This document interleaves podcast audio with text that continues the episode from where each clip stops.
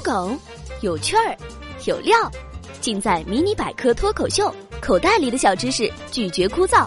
我是主播小柯。相信很多人都体验过被纸割伤手指的酸爽，那种被纸边缘划过的一阵凉意，随着鲜血涌出来，一阵尖锐刺痛感。为何平日里看起来柔软、没有任何杀伤力的纸张，给我们的指尖温柔一刀后，会让人感到比身体其他部位被割伤更加疼痛难忍呢？难道真是因为十指连心的缘故吗？手指被纸割伤会那么痛，这还真是个科学命题。主要有三个原因：第一，是割伤手指的武器——纸，看起来。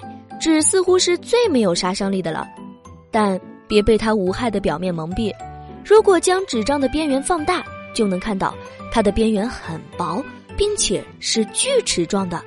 锯齿状刀口可比锋利却平滑的刀口伤害更大，因为锯齿切到皮肤时，伤口的皮下组织会被它撕扯。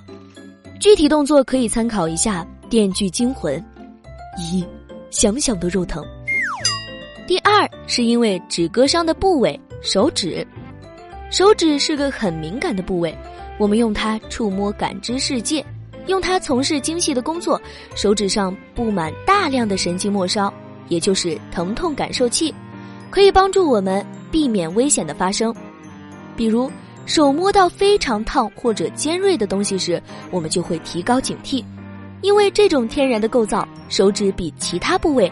能感觉到更高的疼痛指数。第三，是因为被纸割伤的伤口深度，被纸割伤之后，伤口之深足以触发皮肤的神经纤维，导致疼痛，但不足以破坏神经纤维，所以神经纤维还是可以运作的，而它们传递出来的感觉就是疼。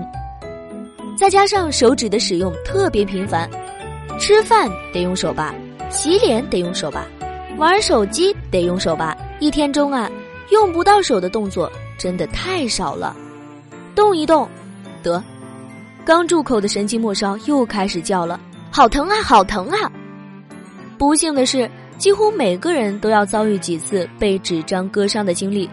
幸运的是，虽然你疼得半死，但基本不需要去看医生，因为医生会严肃的告诉你，幸亏来得早啊，再晚点儿。伤口都长上了。好了，今天的节目先到这里了。今天这个音频啊，强烈建议你们收藏。被纸割伤虽然是小，但是身体和心理上的因素会将这种疼痛放大。下次要是有人跟你说：“哎呀，不就是被纸割伤了吗？多大点事儿啊！”这个时候啊，你就可以有理有据的反驳啦。